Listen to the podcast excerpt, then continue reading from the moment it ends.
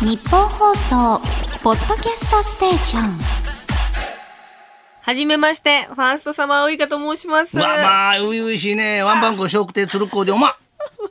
おま、うん生おま、ありがとうございます。生おまややったー、嬉しいです。なんか関西出身そうなんです。大阪関西の大阪京橋という。ああ京橋ね、はい、天もう大阪城のお膝元でなする。ほどただせやからということはその四文字は平気なわけや、平気ですけれども、う全力で、全力で言わないように。ん、それを言うて松本明子っていうのはえらい目に遭うたっていう話があるねんもう、本当伝説になってでいますよね。彼女はねあのー香川県の出身やねあ、意味をご存知なかうんったです向か、こうでは茶子というのよ、それはいいんですか、うん、あ、それはいいんですね。向こうではこれ向こうはし茶子じゃあそれ茶子の海岸物語中はあのあさだあいや海岸じゃそれは、なる ほどねはい海岸やったらえらいやいやわそうかと思ってんほんで大阪は三文字やそうですね。私初めね東京来た時ねあの高速道路の看板にね「お米券」って書いてあってそれ見 てね東京というとかこういうこと平気で書くのでひらがなだと一瞬ね、見間違えますね。どうもおめこぼしを。そそれはいいいいね。これは大丈夫だった。はい。いやもうすご今いくつやんな私三十です。 30というと一番なんちゅうの、まあ、油が乗っております。油乗ってるというか、太りすぎてるのちゃうけどね あの我々の世界で30とはねもうこれからやねあ、そうですか。大体話し家って60からが一番ええとこやね六十から。からあ、師匠今おいくつですか。 73あ、じゃあもういい状態になってから。現役朝起きたら顔におしっこがかかるってこと手で押さえんことにえらいことに なるもう我々仲間みんなあだいになやってーますささす手でがもつ朝んでもも元気上。から押さえるのと下から持ち上げるのとえらいしこういう手のひらをこう添えて高さをこう十代そう二そう十代と言いたりしうんますけれども、よく言うねうんはい。親指親指親指まだ親指ですか。親指まだ剃って るやつ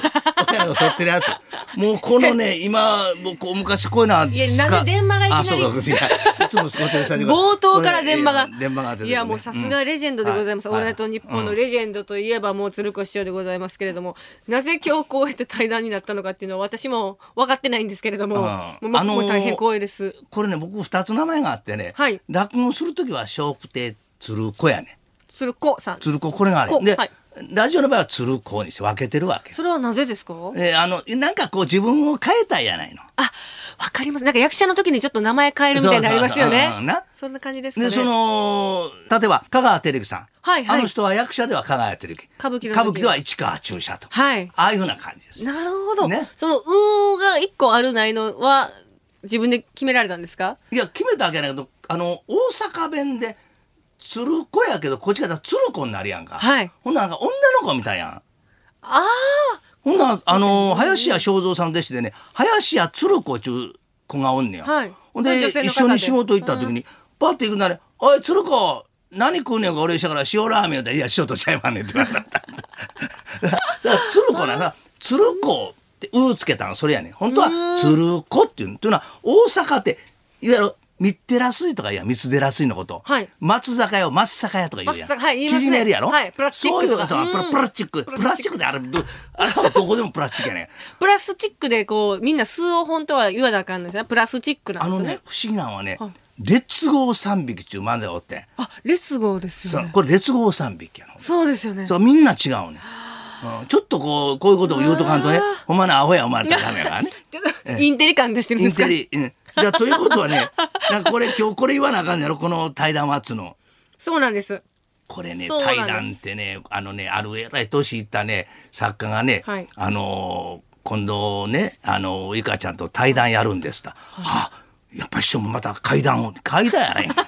かなんで俺ら二人で会談やらないか今日なは Y 談ですよねお会館やよろしくおいこありれがとうございねますねなんかか叫ぶのやろこれあーとか言うのにちゃうかそうです、えこの対談はですねおう雑誌「ブルータス」さんのラジオ特集の企画で「オールナイトニッポン」のレジェンドパーソナリティである笑福亭鶴子師匠と、まだ1年目のビギナーパーソナリティである私ファーストサマーウイカのスペシャル対談ということなんですけブれルどーもタ。スよお前もかいやいやまあまあその名言ありますよね名言や。な音声を収録してですね、ポッドキャストで配信もされるんですけど、まあこれがそのまま記事にもなるという画期的な、一粒で二度美味しいパターンの取材の方法ですね、これキャは。ラメルやなおいしかしあれやね、 はいあのポッドキャストってね、はい全世界に流れんねんねえ、んすごいですねだから怖いよどこで誰がこのワイダンが世界に。僕のねやってるラジオでもね、フィリピンから来たことあったえリスナーの方ですか、の。うん。ポッドキャスト聞いて。えー、それはハガキ職人としてメールか何かく男ださとったんで女すのかビンビン川柳でね、あの、その、サラリーマン川柳みたいなやつの、ピンク版で、はいほんでそれでこのでかいこの如意棒持っこの如て意棒もっこり90だ ったかもっこり45度そう度合いが高ければ高いほどいいんですね撮ってや写真撮ってや撮って撮ってこういうやつねでこれがあのちゃんと筋までついてるんですこれね裏筋ですか裏筋が ね二代目ということででこれがあの初代はあのミュージックソン、はいラジオチャリティーミュージックソンで9万4千で落とされましたとんでもそんなに出たら誰が買うてんねんんもうもうちょいね行こうかはいうんいつまでだいつまで終われへんということでタイトルコールやらせていただきましょうか。ではよろしくお願いいたします。じゃあ私からいきますねはいはい、えー、鶴子ウイカが考える明明日日ののララジジオオ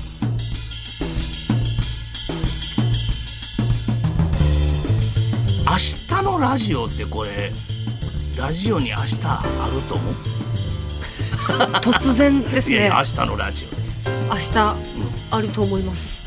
ラジオじゃなくやなラジオしか聞けない人っていっぱいおんねん世の中には例えばやで、はい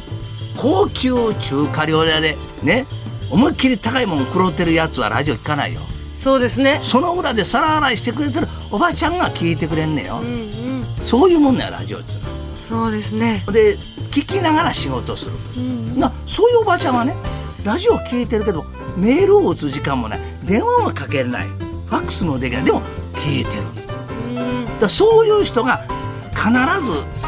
我々の後ろにおるというねマイクの向こうに100万人って俺のあのし亀渕明信さんっていう恩人が教えてくれ、マイクの向こうに100万人いるような気持ちで聞く喋るんですって。なるほど。ほんならなんかこう2人だけちゃうから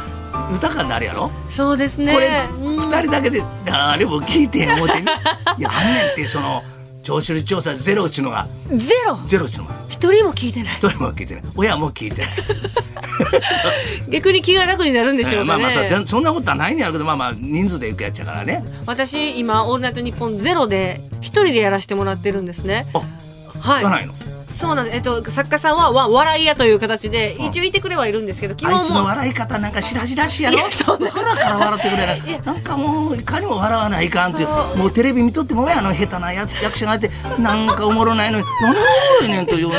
己自身を笑えと言いたくなるけどそうですね。一回打ち合わせしてる話とかやったら、本番では笑ってくれないんでね。やろそうや ろそれはあったりしますうね。ん、だから、んあの身内に笑わすっていうのはやめといた方がいいそうですね。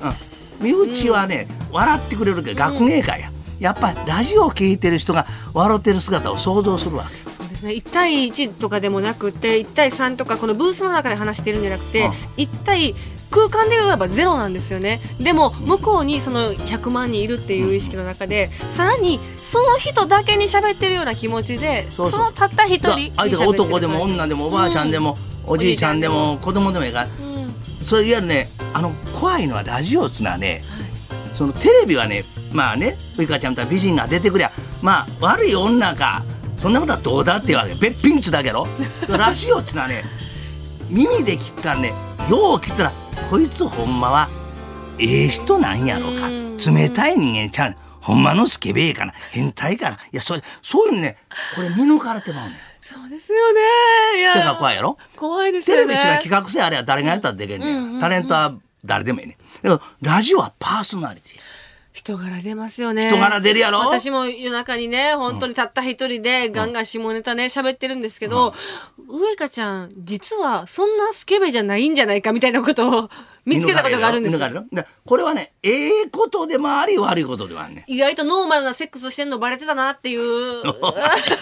今までそんな過激なことしてこうへんかったなっていうのがバレてるなと思っていしやまわい私ました。の知り合いのタレントも言ったもん、はい初めて処女を捧げたい男性にねもうビデオかなんかもういっぱい研究しててねいきなり布団の中入って上に乗っていったら「お前ほんまに処女か」言うてだから考えそうと一緒やねんでそうですね女性が頭で考える下ネタと男が頭で考える下ネタちゃうねんちゃいますね男ってねあの単